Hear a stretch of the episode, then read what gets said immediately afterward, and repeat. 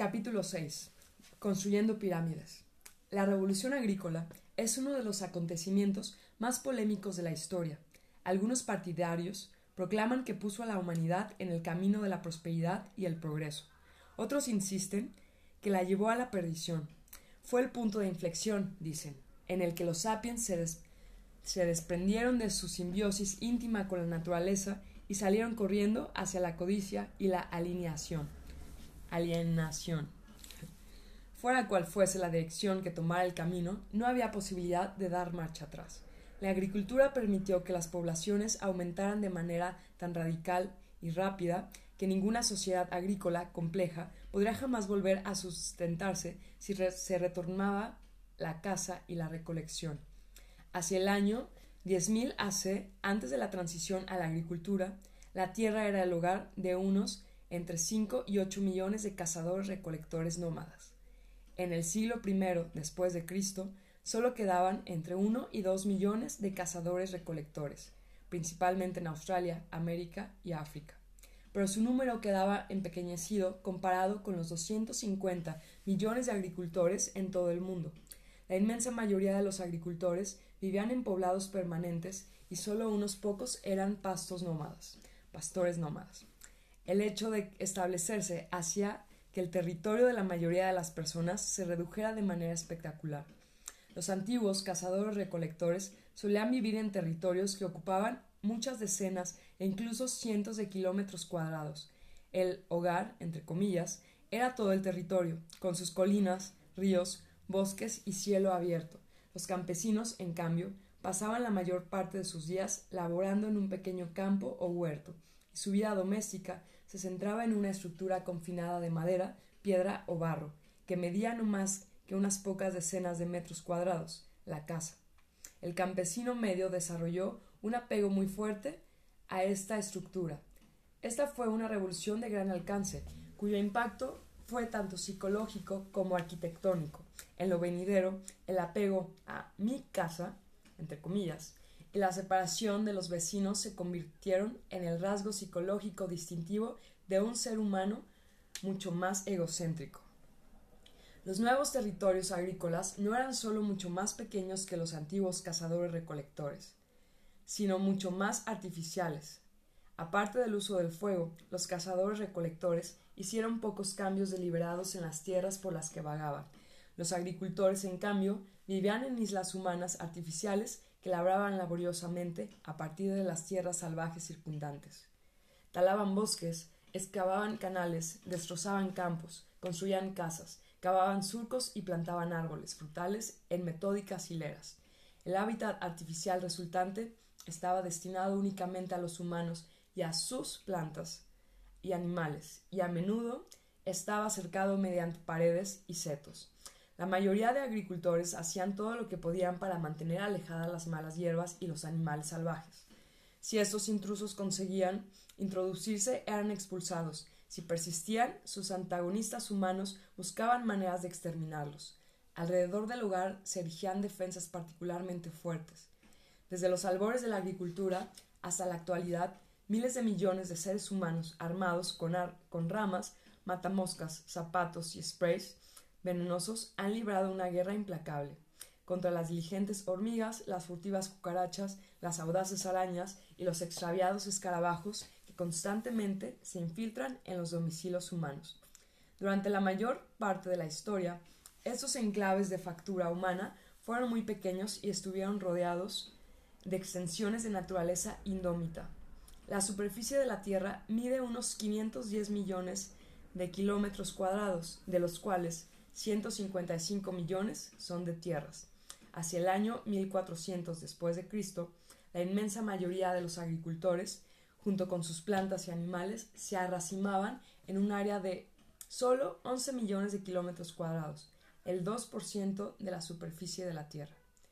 Todo el resto era demasiado frío, demasiado cálido, demasiado seco, demasiado húmedo o inadecuado por otras razones para el cultivo. Ese minúsculo 2% de la superficie de la Tierra constituía el escenario en el que se desplegaba la historia. A la gente le resultaba difícil dejar sus islas artificiales, no podían abandonar sus casas, campos y graneros sin correr, sin correr el riesgo de perderlos. Además, a medida que el tiempo pasaba, acumularon cada vez más cosas, objetos no fácilmente transportables, que los mantenían ligados. Los antiguos agricultores nos pueden parecer pobres de solemnidad, pero una familia media poseía más artefactos que toda una tribu de cazadores recolectores. La llegada del futuro. Mientras que el espacio agrícola se encogía, el tiempo agrícola se expandía. Los cazadores recolectores no solían invertir mucho tiempo pensando en la próxima semana o el mes siguiente.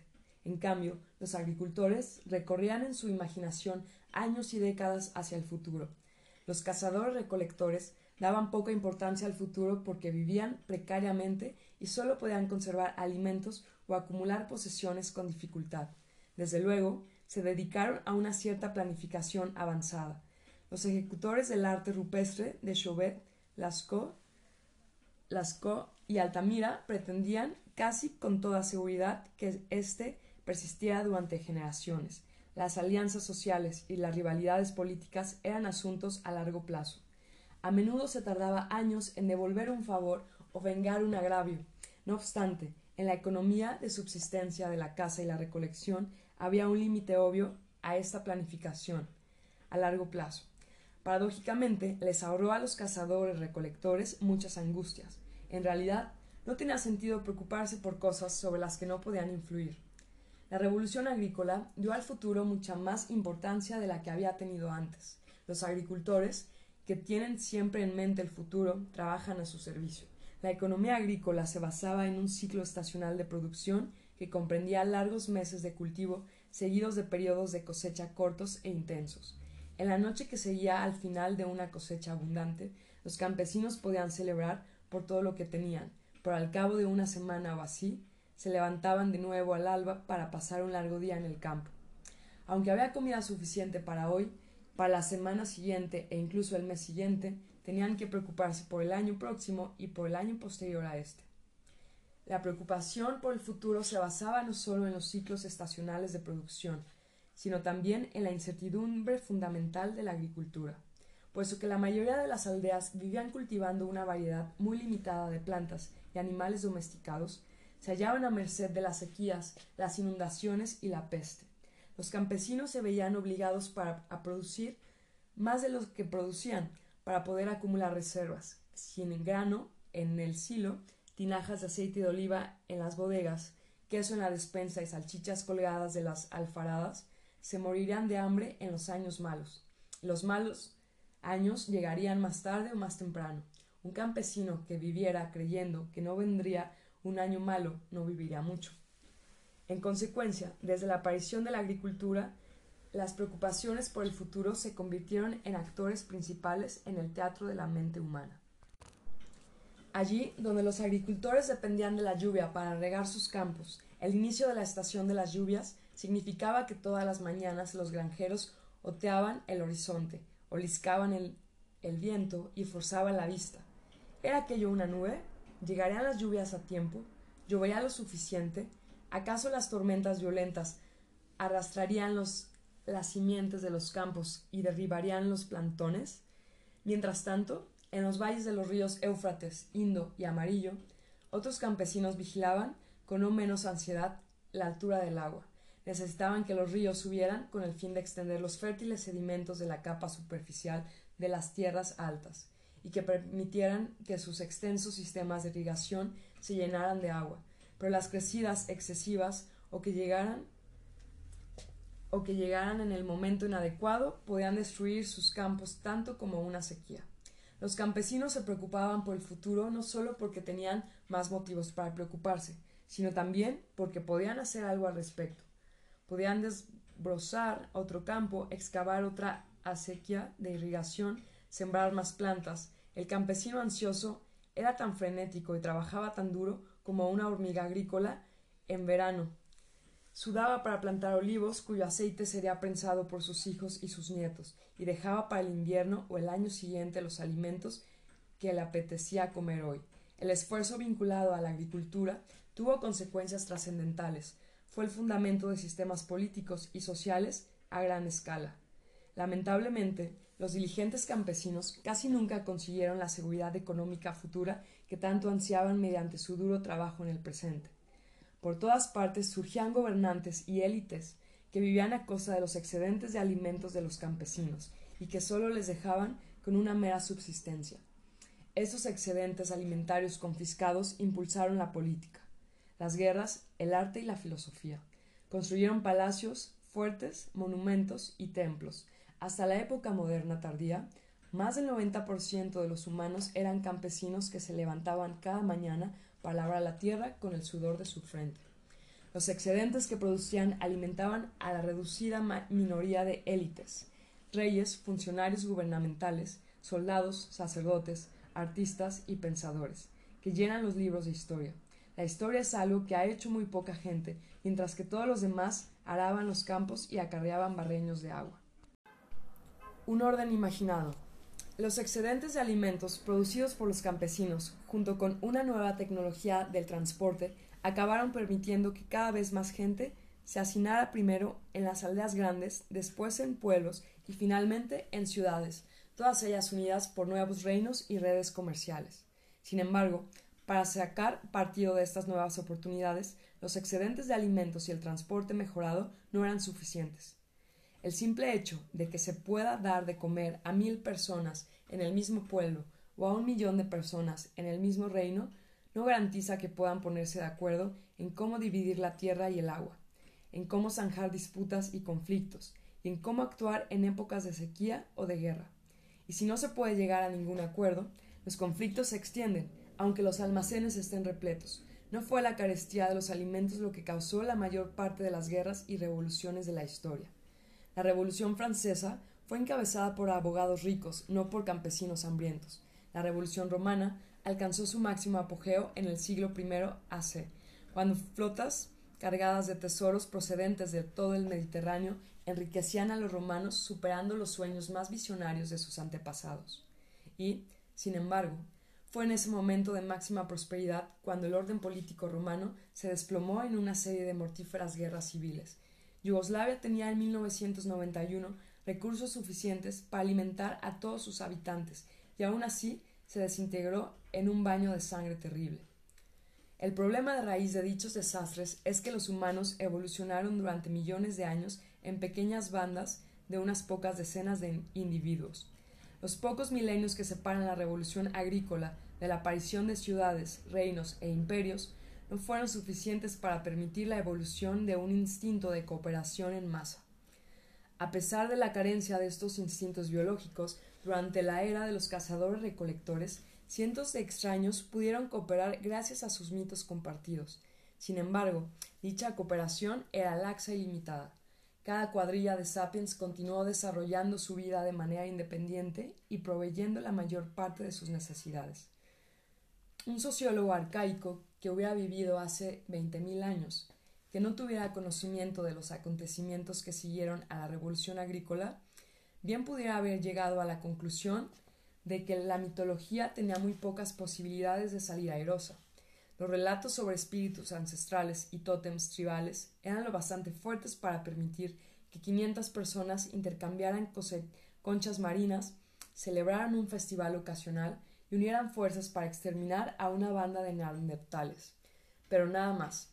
La mitología, habría pensado el sociólogo de la antigüedad, no podría haber capacitado a millones de extraños para cooperar cada día. Pero esto resultó ser erróneo. Aconteció que los mitos son más fuertes de lo que nadie podía haber imaginado. Cuando la revolución agrícola abrió oportunidades para la creación de ciudades atestadas e imperios poderosos, la gente inventó relatos acerca de grandes dioses, patrias y sociedades anónimas para proporcionar los vínculos sociales necesarios.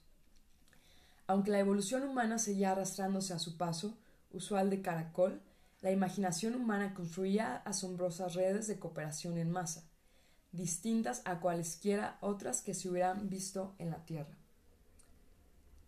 Hacia el año 8500 AC, los mayores poblados del mundo eran aldeas como Jericó, en la que vivían unos pocos cientos de individuos. Hacia 7000 AC, la ciudad de Catalhoyuk, en Anatolia, contaba entre 5.000 y 10.000 habitantes, probablemente el mayor poblado del mundo de la época. Durante el quinto y cuarto milenio antes de Cristo, en el creciente fértil surgieron ciudades con decenas de miles de habitantes, y cada una de ellas dominaba sobre muchos pueblos de las inmediaciones. En 3000 AC, todo el valle del Nilo inferior fue unificado en el primer reino egipcio. Sus faraones gobernaban sobre miles de kilómetros cuadrados y cientos de miles de personas.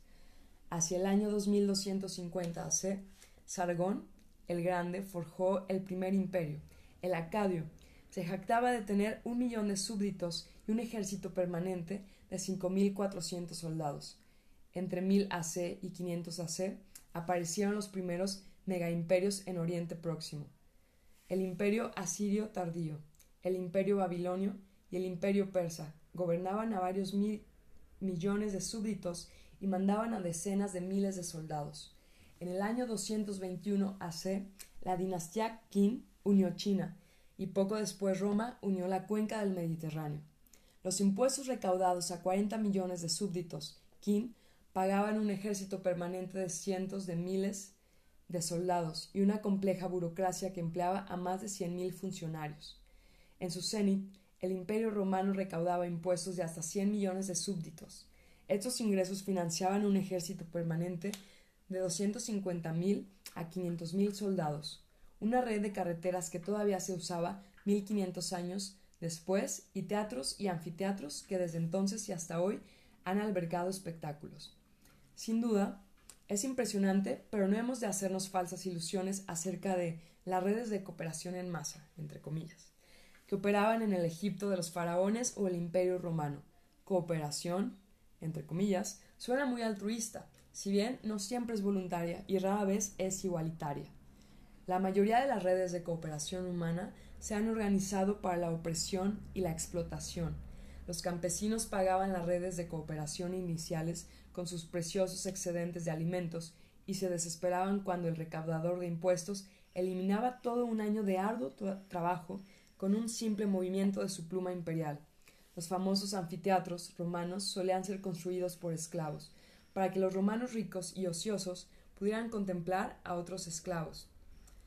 Enzarzarse en terribles combates de gladiadores, incluso las prisiones y los campos de concentración son redes de cooperación y pueden funcionar únicamente por, millón, por miles de extraños, porque miles de extraños consiguen coordinar de alguna manera sus acciones. Todas estas redes de cooperación, desde las ciudades de la antigua Mesopotamia hasta los imperios Qin y romano, eran órdenes imaginados, entre paréntesis, entre comillas. Las normas sociales que los sustentaban no se basaban en instintos fijados ni en relaciones personales, sino en la creencia en mitos compartidos. ¿Cómo pueden los mitos sustentar imperios enteros? Ya se ha comentado uno de tales ejemplos, Peugeot. Examinemos ahora dos de los mitos mejor conocidos de la historia. El Código de Hammurabi, de aproximadamente 1776 AC, que sirvió como manual de cooperación para cientos de miles de antiguos babilonios, y la Declaración de Independencia de Estados Unidos de 1776 después de Cristo, que en la actualidad todavía sirve como manual de cooperación para cientos de millones de americanos modernos. En 1776 AC, Babilonia era la mayor ciudad del mundo. El imperio babilonio era probablemente el mayor del mundo, con más de un millón de súbditos. Gobernaba la mayor parte de Mesopotamia, que incluía prácticamente todo el Irak moderno y partes de lo que hoy es Siria e Irán. El rey babilonio más famoso fue Hammurabi. Su fama se debe principalmente al texto que lleva su nombre, el Código de Hammurabi. Se trata de una colección de leyes y decisiones judiciales cuyo objetivo era presentar a Hammurabi como un modelo de rey justo, servir servir como base para un sistema legal más uniforme para todo el imperio babilonio y enseñar a las futuras generaciones qué es la justicia y cómo actúa un rey justo. Las generaciones futuras tomaron nota. La élite intelectual y burocrática de la antigua Mesopotamia canonizó el texto y los aprendices de escribas continuaron copiándolo mucho después de que Hammurabi muriera y su imperio se desmoronara. Por lo tanto, el código de Hammurabi es una buena fuente para comprender el ideal de orden social de los antiguos mesopotámicos. El texto se inicia diciendo que los dioses Anu, Enlil y Marduk, las principales deidades del panteón mesopotámico, designaron a Hammurabi para que la justicia prevaleciera en la tierra, para abolir a los inocuos, inicuos y a los malos, para impedir que los fuertes oprimieran a los débiles, entre comillas. A continuación cita unas 300 sentencias, siguiendo la fórmula si ocurre tal y cual cosa, es la sentencia. Por ejemplo, las sentencias de las 196 a las 199 y de la 209 a la 214 rezan lo siguiente. Sentencia 196. Si un hombre superior deja tuerto a otro hombre superior, lo dejarán tuerto. 197. Si le rompe el hueso a otro hombre superior, que le rompan el hueso. 198. Si deja tuerto a un plebeyo o le rompe un hueso a un plebeyo, pagará 60 ciclos de plata. 199. Si deja tuerto al esclavo de un hombre superior o le rompe un hueso al esclavo de un hombre superior, pagará la mitad del valor del esclavo, en plata. 209. Si un hombre superior golpea a una mujer de clase superior y así le provoca que aborte su feto, pagará 10 ciclos de plata por su feto. 210. Si esa mujer muere, que maten a la hija del hombre. 211. Si es a la hija de un plebeyo a quien le causa a golpes la pérdida del feto, pagará cinco ciclos de plata. 212. Si esa mujer muere, pagará 30 ciclos de plata. 213. Si golpea a la esclava de un hombre superior y le provoca así el aborto de su feto, pagará dos ciclos de plata. 214. Si esa esclava muere, pagará veinte ciclos de plata. Después de listar sus sentencias, Hammurabi vuelve a declarar que estas son las justas decisiones de Hammurabi, el hábil rey, ha establecido que el hábil rey ha establecido y por las que ha dirigido la tierra a lo largo de la ruta de la verdad y del camino correcto de la vida. Soy Hammurabi, noble rey, no he sido descuidado ni negligente hacia la humanidad, cuyo cuidado me concedió el dios Enlil cuyo pastoreo me encargó el dios Marduk. El código Hammurabi afirma que el orden social babilonio se basa en principios universales y eternos de justicia, dictados por los dioses. El principio de jerarquía es de importancia capital. Según el código, las personas se dividen en dos géneros y tres clases, personas superiores, plebeyos y esclavos. Los miembros de cada género y clase tienen valores diferentes. La vida de una plebeya vale 30 ciclos de plata, mientras que el ojo de un plebeyo vale 60 ciclos de plata. El código establece asimismo una jerarquía estricta en el seno de las familias, según el cual los niños no son personas independientes, sino propiedad de sus padres. De ahí que, si un hombre superior mata a la hija de otro hombre superior, la hija del homicida es ejecutada como castigo. A nosotros nos puede parecer extraño que el homicida siga impune, mientras que su hija inocente es sacrificada. Pero a Hammurabi y a los babilonios eso les parecía perfectamente justo. El código de Hammurabi se basaba en la premisa de que si todos los súbditos del rey aceptaban su posición en la jerarquía y actuaban en consecuencia, el millón de habitantes del imperio podrían cooperar de manera efectiva. Entonces su sociedad podría producir alimentos suficientes para sus miembros, distribuirlos eficientemente, protegerse contra sus enemigos y expandir su territorio con el fin de adquirir más riquezas y mayor seguridad. Unos 3.500 años después de la muerte de Hammurabi, los habitantes de 13 colonias británicas en Norteamérica sentían que el rey de Inglaterra los trataba injustamente. Sus representantes se reunieron en la ciudad de Filadelfia y el 4 de julio de 1776 las colonias declararon que sus habitantes ya no eran súbditos de la colonia británica.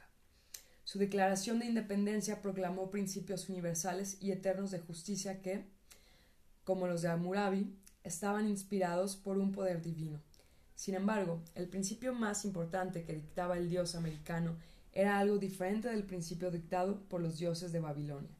La Declaración de Independencia de Estados Unidos afirma Sostenemos como evidente por sí mismas dichas verdades, que todos los hombres son creados iguales, que son dotados por su Creador de ciertos derechos inalienables, que entre estos están la vida, la libertad y la búsqueda de la felicidad.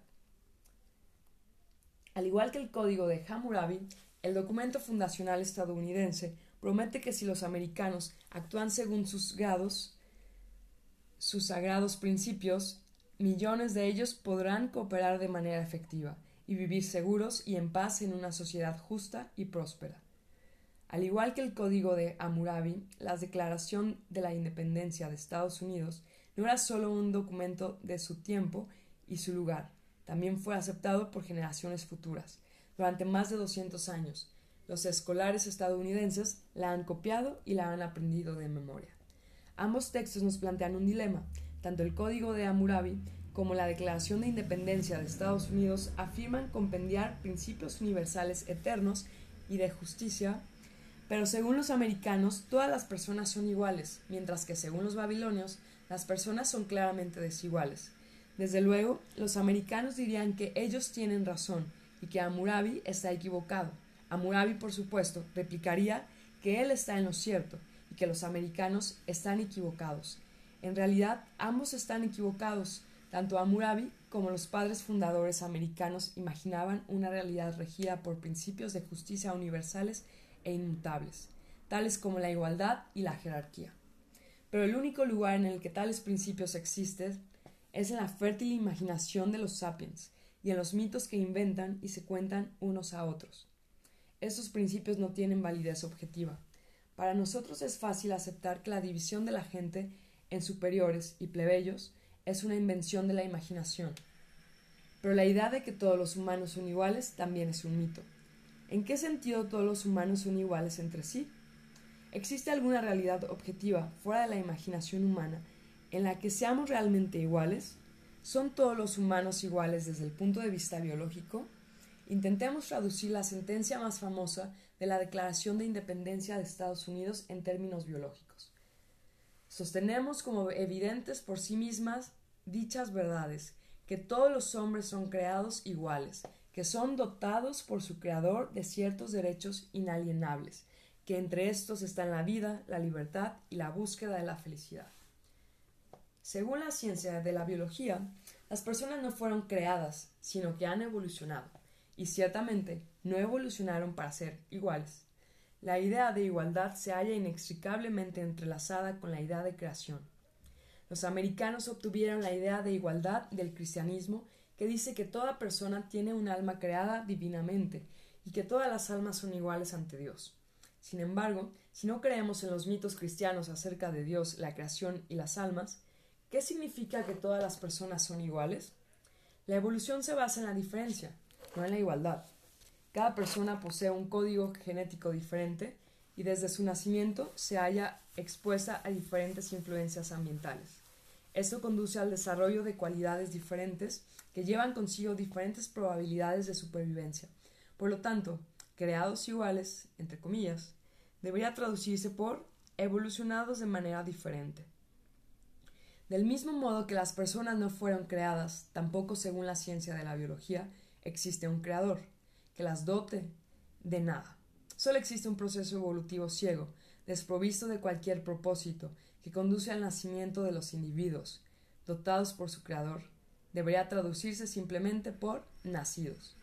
Asimismo, los derechos no existen en biología, solo hay órganos, capacidades y características. Las aves vuelan no porque tengan el derecho a volar, sino porque poseen alas, y no es cierto que dichos órganos, capacidades y características sean inalienables. Muchos de ellos experimentan mutaciones constantes que pueden perderse por completo con el tiempo. El avestruz es un ave que perdió su capacidad de volar, de modo que derechos inalienables deben traducirse por características mutables. ¿Y cuáles son las características que evolucionaron en los humanos? La vida, ciertamente. Pero, ¿la libertad? En biología no existe tal cosa. Al igual que la igualdad, los derechos y las sociedades anónimas, la libertad es una invención que solo existe en la imaginación. Desde un punto de vista biológico, no tiene sentido decir que los humanos en las sociedades demócratas son libres, mientras que los humanos en las dictaduras no son libres. ¿Y qué hay de la felicidad? Hasta el presente, la investigación biológica no ha conseguido obtener una definición clara de felicidad, ni una manera de medirla objetivamente. La mayoría de estudios biológicos solo reconocen la existencia del placer, que es más fácil de definir y de medir. De modo que habría que traducir la vida, la libertad y la búsqueda de la felicidad por la vida y la búsqueda del placer. He aquí, pues, sentencia de la Declaración de Independencia de Estados Unidos, traducida en términos biológicos.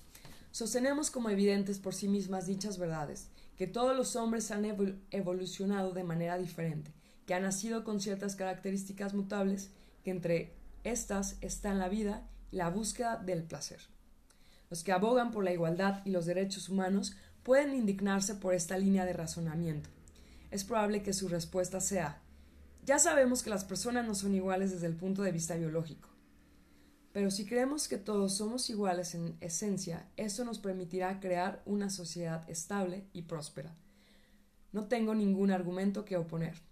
Esto es precisamente lo que quiero decir con orden imaginado. Creemos que un orden particular creemos en un orden particular no porque sea objetivamente cierto, sino porque creer en él nos permite cooperar de manera efectiva y forjar una sociedad mejor. Los órdenes imaginados no son conspiraciones malvadas o espejismos inútiles. Más bien, son la única manera en que un gran número de humanos pueden cooperar de forma efectiva. Pero tengamos presente que Amurabi podría haber defendido su principio de jerarquía utilizando la misma lógica. Yo sé que los hombres superiores, los plebeyos y los esclavos no son clases de personas intrínsecamente distintas, pero sí creemos que lo son. Esto nos permitirá crear una sociedad estable y próspera. Verdaderos creyentes. Es probable que más de un lector se haya retorcido en su silla al leer los párrafos anteriores. En la actualidad, la mayoría de nosotros hemos sido educados para reaccionar de esta manera. Es fácil aceptar que el código de Hammurabi era un mito, pero no queremos oír que los derechos humanos sean asimismo un mito. Si la gente se diera cuenta de que los derechos humanos solo existen en la imaginación, ¿no habría el peligro de que nuestra sociedad se desplomara? Voltaire dijo acerca de Dios que Dios no existe, pero no se lo digáis a mi criado, no sea que me asesine durante la noche. Amurabi habría dicho lo mismo acerca de su principio de jerarquía, y Thomas Jefferson acerca de los derechos humanos. Homo sapiens no tiene derechos naturales, de la misma manera que las arañas, las hienas y los chimpancés no tienen derechos naturales, pero no se lo digamos a nuestros criados, no sea que nos maten por la noche. Tales temores están bien justificados. Un orden natural es un orden estable. No hay ninguna probabilidad de que la gravedad deje de funcionar mañana, aunque la gente deje de creer en ella. Por el contrario, un orden imaginado se halla siempre en peligro de desmoronarse, porque depende de mitos y los mitos se desvanecen cuando la gente deja de creer en ellos con el fin de salvaguardar un orden imaginado, es obligado realizar esfuerzos continuos y tenaces, algunos de los cuales derivan en violencia y coerción. Los ejércitos de las fuerzas policiales, los tribunales y las prisiones trabajan sin cesar, obligando a la gente a actuar de acuerdo con el orden imaginado. Si un antiguo babilonio dejaba ciego a su vecino, por lo general era necesario cierto grado de violencia para hacer cumplir la ley de ojo por ojo cuando en 1860 una mayoría de ciudadanos norteamericanos llegaron a la conclusión de que los esclavos africanos son seres humanos y por lo tanto debían gozar del derecho a la libertad, hizo falta una sangrienta guerra civil para que los estados sureños lo aceptaran. Sin embargo, un orden imaginado no puede sostenerse solo mediante la violencia. Requiere asimismo verdaderos creyentes. El príncipe Toleran que inició su carrera camaleónica bajo el reinado de Luis XVI, sirvió posteriormente a los regímenes revolucionario y napoleónico y cambió su lealtad a tiempo de determinar sus días trabajando para la monarquía restaurada. Su célebre frase se pueden hacer muchas cosas con las bayonetas, pero es bastante incómodo sentarse sobre ellas. Resume décadas de experiencia de gobierno.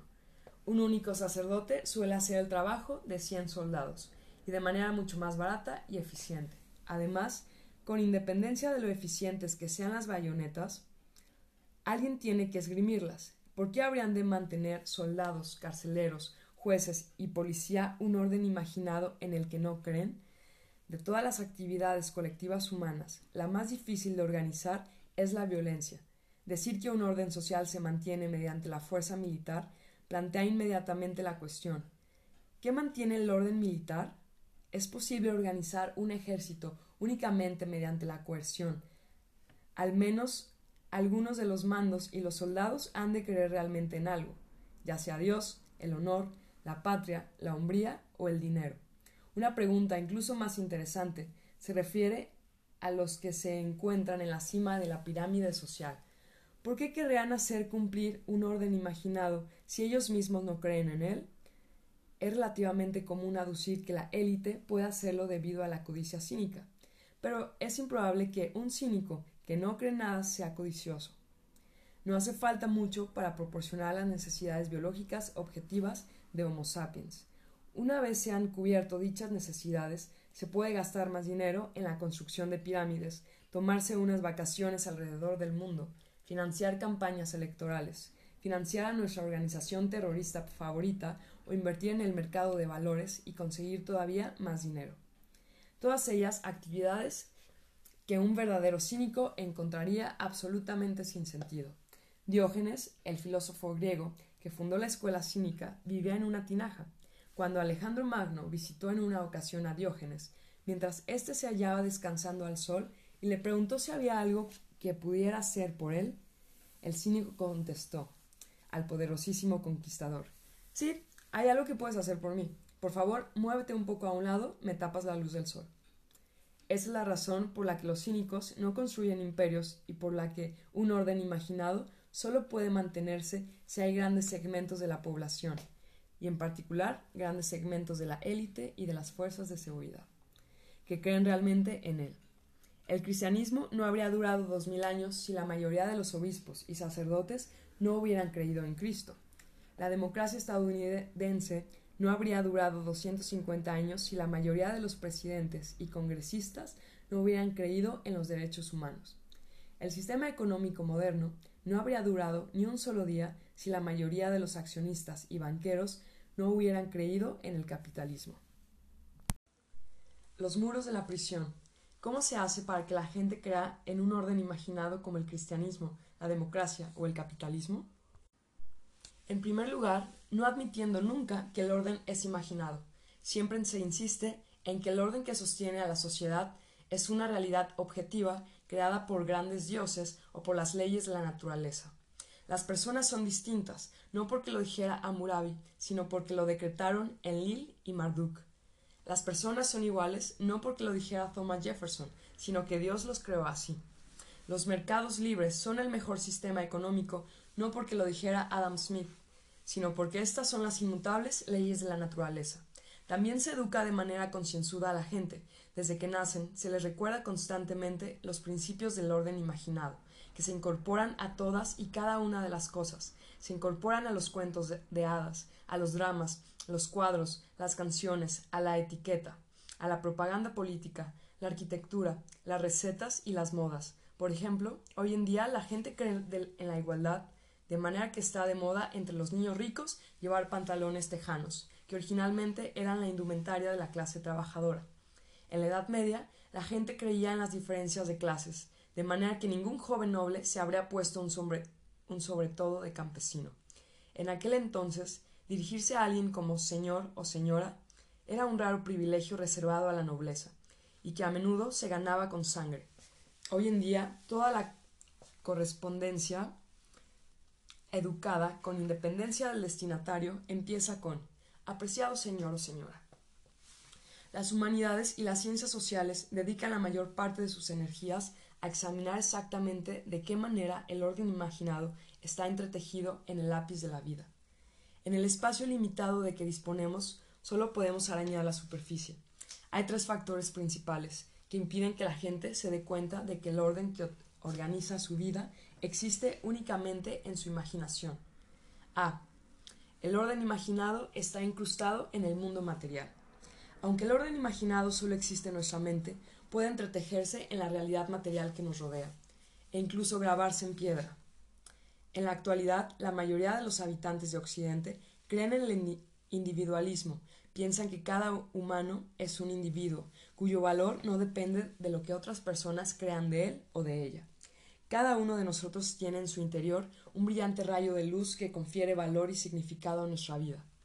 En las escuelas modernas de Occidente, los maestros de escuela y los padres les dicen a los niños que si sus compañeros de clase se burlan de ellos, deben ignorarlos. Solo ellos, y no otros, conocen su verdadero valor.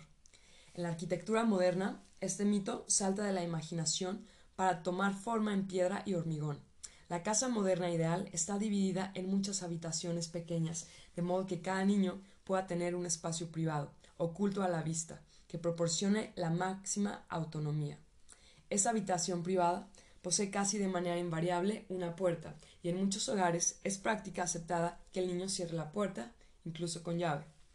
Incluso los padres tienen prohibido entrar sin llamar y pedir permiso para ello. La habitación está decorada como al niño le gusta, con carteles de estrellas de rock en la pared y calcetines sucios por el suelo. Quien crezca en un espacio así no puede hacer otra cosa que imaginarse que es un individuo, cuyo verdadero valor emana de dentro y no de fuera. Los nobles medievales no creían en el individualismo.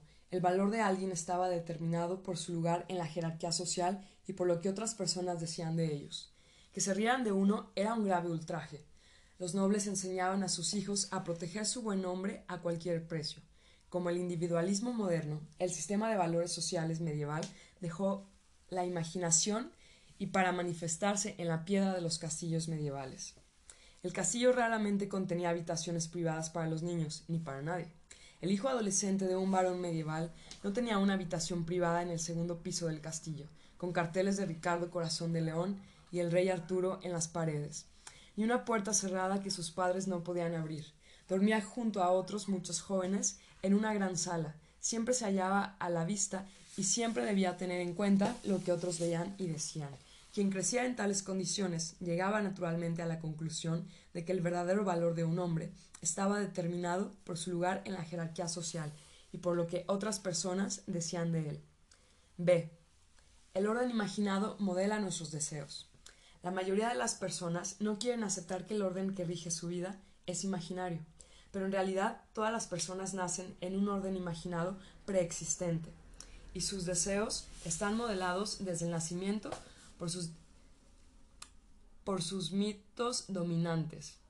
Por lo tanto, nuestros deseos personales se convierten en las defensas más importantes del orden imaginado. Por ejemplo, los deseos más apreciados de los habitantes modernos de Occidente están conformados por mitos románticos, nacionalistas, capitalistas y humanistas que han dejado presente durante siglos. Los amigos que se dan consejos a menudo se dicen haz lo que te dicta el corazón, pero el, corazón es un doble agente que por lo general toma sus instrucciones de los mitos dominantes del día, y la recomendación, haz lo que te diga el corazón, fue implantada en nuestra mente por una combinación de mitos románticos del siglo XIX y de mitos consumistas del siglo XX. La compañía Coca-Cola, por ejemplo, ha comercializado en todo el mundo la Diet Coke o Coca Light, con el eslogan Haz lo que sienta bien. Incluso lo que la gente cree que son sus deseos más personales suelen estar programados por el orden imaginado. Consideremos, por ejemplo, el deseo popular de tomarse unas vacaciones en el extranjero. No hay nada natural ni obvio en esa decisión. Un macho alfa de chimpancé nunca pensaría en utilizar su poder con el fin de ir de vacaciones al territorio de una tropilla de chimpancés vecina. Los miembros de la élite del antiguo Egipto gastaban su fortuna construyendo pirámides y momificando sus cadáveres pero ninguno de ellos pensaba en ir de compras a Babilonia o en pasar unas vacaciones esquiando en Fenicia. Hoy en día la gente gasta muchísimo dinero en vacaciones en el extranjero, porque creen fervientemente en los mitos del consumismo romántico. El romanticismo nos dice que con el fin de sacar el máximo partido a nuestro potencial humano, hemos de tener tantas experiencias diferentes como podamos. Hemos de abrirnos a un amplio espectro de emociones, Hemos de probar varios tipos de relaciones. Hemos de catar diferentes cocinas. Hemos de aprender a apreciar diferentes estilos de música. Y una de las mejores formas de hacer todo esto es librarnos de nuestra rutina diaria. Dejar atrás nuestro entorno familiar y viajar a tiempo a tierras distantes, donde podamos experimentar la cultura, los olores, los sabores y las normas de otras gentes. Oímos constantemente los mitos románticos, acerca de cómo una nueva experiencia me abrió los ojos y cambió mi vida. El consumismo nos dice que para ser felices hemos de consumir tantos productos y servicios como sea posible. Si sentimos que nos falta algo o que algo no va bien del todo, entonces probablemente necesitemos comprar un producto, un automóvil, nuevos vestidos, comida, comida ecológica, etc. O un servicio, llevar una casa, terapia relacional, clases de yoga. Cada anuncio de televisión es otra pequeña leyenda acerca de cómo consumir determinado producto o servicio hará nuestra vida mejor. El romanticismo que promueve la variedad encaja bien con el consumismo. Su matrimonio ha dado origen al infinito mercado de experiencias, entre comillas, sobre el que se cimenta la moderna industria del turismo. La industria del turismo no vende billetes de avión ni habitaciones de hotel, vende experiencias. París no es una ciudad ni la India un país. Ambos son experiencias, cuyo consumo se supone que amplía nuestros horizontes, satisface nuestro potencial humano y nos hace más felices. En consecuencia, cuando la relación entre un millonario y su esposa empieza a ir mal, él la lleva a realizar unas caras vacaciones en París. El viaje no es un reflejo de algún deseo independiente, sino una ardiente creencia en los mitos del consumismo romántico. Un hombre rico en el antiguo Egipto no hubiera pensado nunca en resolver una crisis matrimonial llevándose a su mujer de vacaciones a Babilonia. En lugar de eso, podría haberle construido la suntuosa tumba que ella siempre había deseado. Como la élite del antiguo Egipto, la mayoría de la gente en la mayoría de las culturas dedica su vida a construir pirámides, solo que los nombres, formas y tamaños de estas pirámides cambian de una cultura a otra. Por ejemplo, pueden tomar la forma de un chalet en una urbanización con piscina y un césped siempre verde, o un flamante ático con unas vistas envidiables. Para empezar, pocos cuestionan los mitos que nos hacen desear la pirámide. C. El orden imaginado es intersubjetivo. Incluso si por algún esfuerzo sobrehumano consiguiera liberar mis deseos personales del dominio del orden imaginado, solo soy una persona. Con el fin de cambiar el orden imaginado, he de convencer a millones de extraños para que cooperen conmigo, porque el orden imaginado no es un orden subjetivo que exista solo en mi imaginación. Más bien, es un orden intersubjetivo que existe en la imaginación compartida de miles y millones de personas. Para entender esto, necesitamos comprender la diferencia entre objetivo, subjetivo e intersubjetivo. Un fenómeno objetivo existe con independencia de la conciencia humana y de las creencias humanas, la radiactividad, por ejemplo, no es un mito. Las emisiones radiactivas se producían mucho antes de que la gente las descubriera y son peligrosas aunque no crea en ellas. Marie Curie, una de las descubridoras de la radiactividad, no supo, durante sus largos años de estudio de materiales radioactivos, que estos podían dañar su cuerpo. Aunque no creía que la radiactividad pudiera matarla, murió, no obstante, de anemia plástica, una enfermedad mortal causada por la sobreexposición a materiales radiactivos. Lo subjetivo es algo que existe en función de la conciencia y creencias de un único individuo y desaparece o cambia si ese individuo concreto cambia sus creencias. Muchos niños creen en la existencia de un amigo imaginario que es invisible e inaudible para el resto del mundo.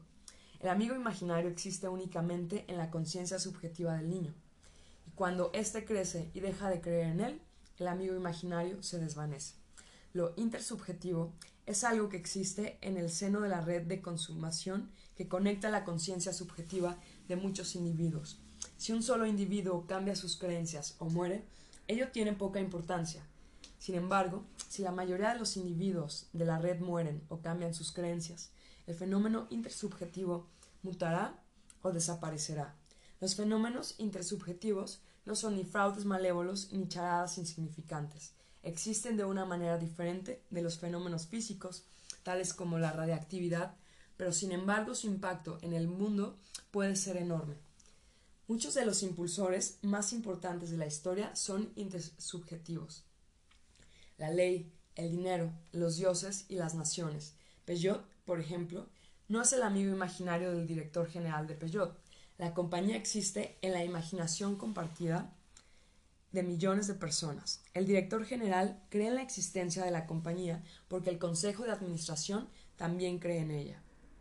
Como hacen los abogados de la compañía, las secretarias de la oficina más próxima, los pagadores del banco, los corredores de la bolsa y los vendedores de automóviles desde Francia a Australia. Si fuera solo el director general el que dejara de creer repentinamente en la existencia de Peugeot, pronto acabaría en el hospital psiquiátrico más cercano y alguna otra persona ocuparía su despacho.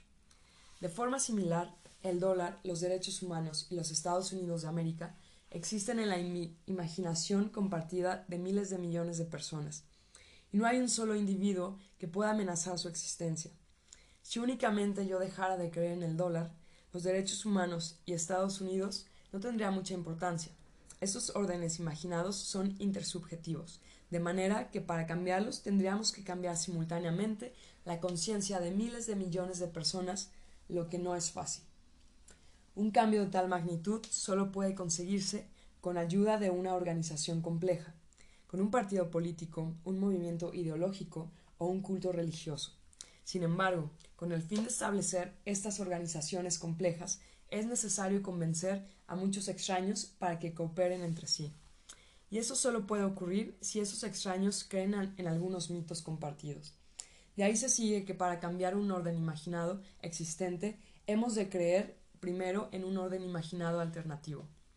Con el fin de desmantelar Peugeot, por ejemplo, necesitamos imaginar algo más poderoso, como el sistema legal francés. Con el fin de desmantelar el sistema legal francés, necesitamos imaginar algo todavía más poderoso, como el Estado francés. Si también quisiéramos desmantelarlo, tendríamos que imaginar algo más poderoso aún. No hay manera de salir del orden imaginado. Cuando echamos abajo los muros de nuestra prisión y corremos hacia la libertad, en realidad corremos hacia el patio de recreo más espacioso de una prisión mayor.